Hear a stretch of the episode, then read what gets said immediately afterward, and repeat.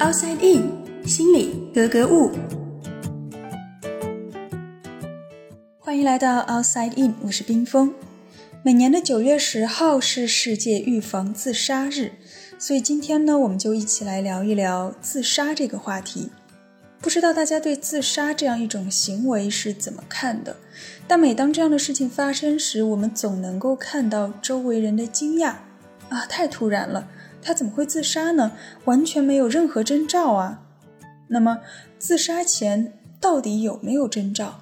哪些信号或许可以引起我们的重视？而面对可能存在的自杀的苗头，我们又该如何正确干预呢？今天我们对话的嘉宾依然是国家心理咨询师、职业培训专家讲师张华老师。张老师您好，哎，你好。说到自杀啊，可能会很多人就不理解为什么有的人会去自杀。嗯，一个人如果选择自杀，他背后应该是会有很多原因的。对，选择自杀呢，原因很多啊。通常情况下，目前来讲。我们看到的很多事例，一般自杀的人往往是一些抑郁症患者，因为他的抑郁自己无法摆脱，从而走向自杀这条路。因为一旦患有抑郁，他自杀率能达到百分之十到十五左右。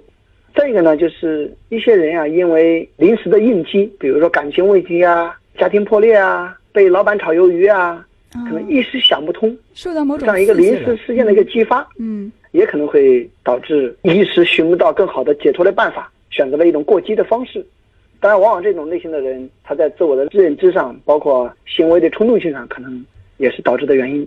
还有一种呢，是因为可能他被一些躯体的疾病所折磨，比如说患了癌症啊，无法忍受这个痛苦，对，无法忍受这样一个痛苦，看不到希望。那么整体来说呢，通常自杀的人呢，可能会和这个人的个性有关，比如说一些偏内向、容易偏执的人，做事儿。可能比较孤独，也缺乏很多的兴趣爱好，但是自己呢，有时候责任感又比较强，很认真，很担当。遇到事情呢，容易陷入一种焦虑状态中，因为无力，感觉很无助，甚至最后感觉很绝望。那怎么办呢？可能选择一种逃脱的方式，可能这种情况也比较多见。嗯，那我们刚刚说到了自杀的这个原因啊，最大的原因就是他内心感到一种绝望。那如果他有这种自杀的倾向的话，我们可能，比如说在和他交谈的时候，会故意的去回避这样一些比较消极的或者自杀的这样一些字这种词。那这个是确实是可以帮他避免自杀的行为的，还是会更加激发他这种行为？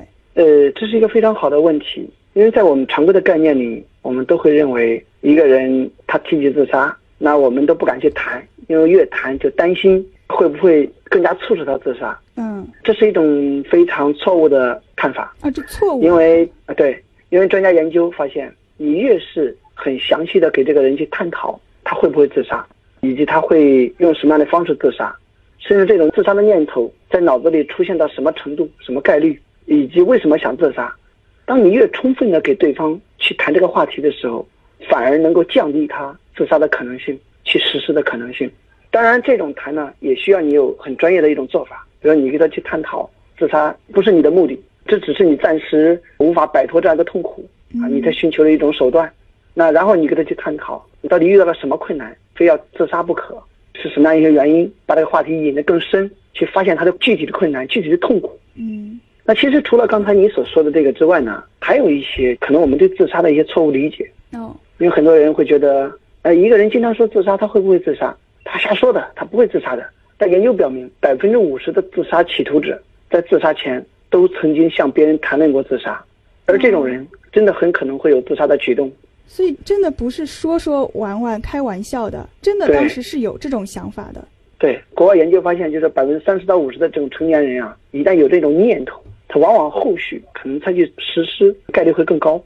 所以，当别人无意间说出这种念头的时候，我们也不可以去忽视他。嗯，那他后续可能会表现出哪些行为，证明他可能真的会自杀？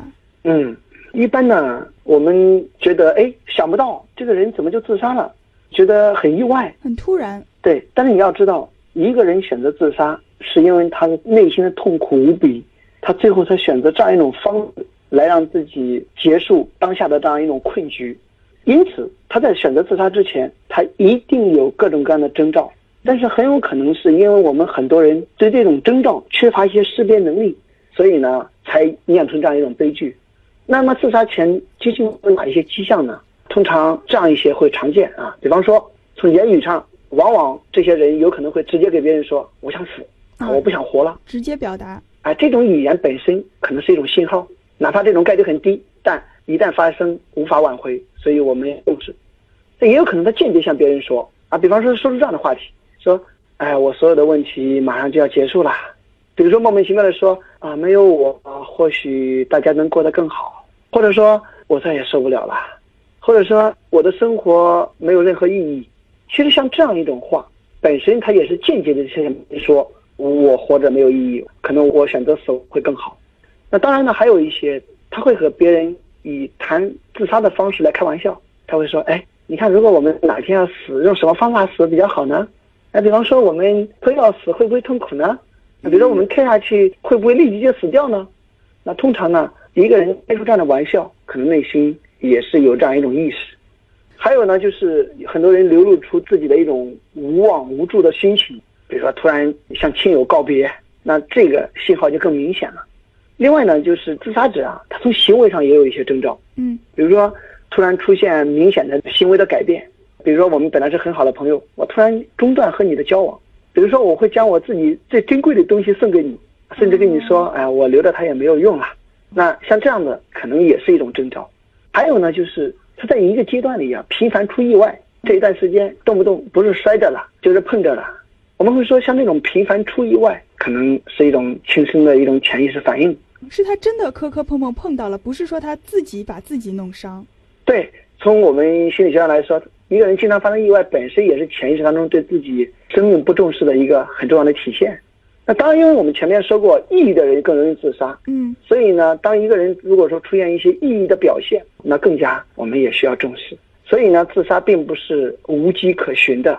它都是有一些征兆的，所以我们可能觉得这个人好像突然自杀了，很意外。但是其实，在前期，他一定是有一个情绪的积累，也有一个行为的表现，只是我们没有意识到。因为他们在决定自杀前，内心因为痛苦和犹豫，都会发出种种信号。嗯，所以我们各位听众增强这方面的一个意识，不管是对自己还是对别人，都是一份贡献。啊，好的，谢谢张老师。自杀其实是一个挺沉重的话题。为了让公众对自杀引起关注，世界卫生组织将2003年的9月10号定为首个世界预防自杀日。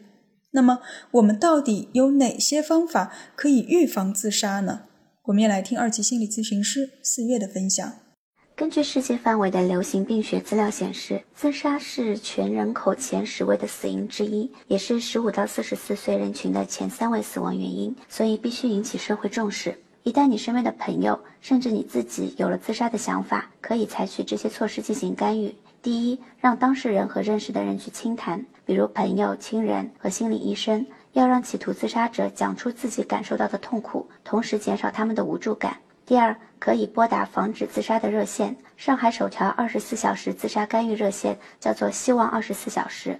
第三，要得到当事人的保证，这个保证可以是对一位或者多位认识的人，当他计划自杀的时候会致电给他们。第四，通过其他的途径去宣泄情绪，或者暂时跳出所处的环境。还有就是要发现和解决导致自杀想法的原因，寻求专业的心理治疗，必要的时候也可以采取药物治疗。如果你身边出现自杀倾向或者自杀未遂的人，要同情和理解他们，他们一定是认为自己的处境不可能得到解决，才会有这样的绝望，而不应该抱有态度上的歧视。要让他们意识到，生命不只是属于我们自己，而且也属于所有爱我们的人。如果不是走投无路，谁会选择自杀呢？有人说，自杀是对这个世界彻底绝望。但我觉得，在自杀的那一刻，他们对这个世界仍然是有期待的，期待用自己的生命来唤醒一些人。因为活着的时候，他们可能找不到有效的方法，所以只能用死亡做最后的挣扎。所以，对于活着的人，我想说，别让误会夺走了你关心的人的生命；而对那些有着自杀念头的人，我也想说。或许有些路不是没有，而是我们被遮蔽了视线。换一个角度，会看到不一样的风景。游戏还没有结束，谁知道下一关会不会就有开挂神器呢？探索大脑，理解内心，Outside In。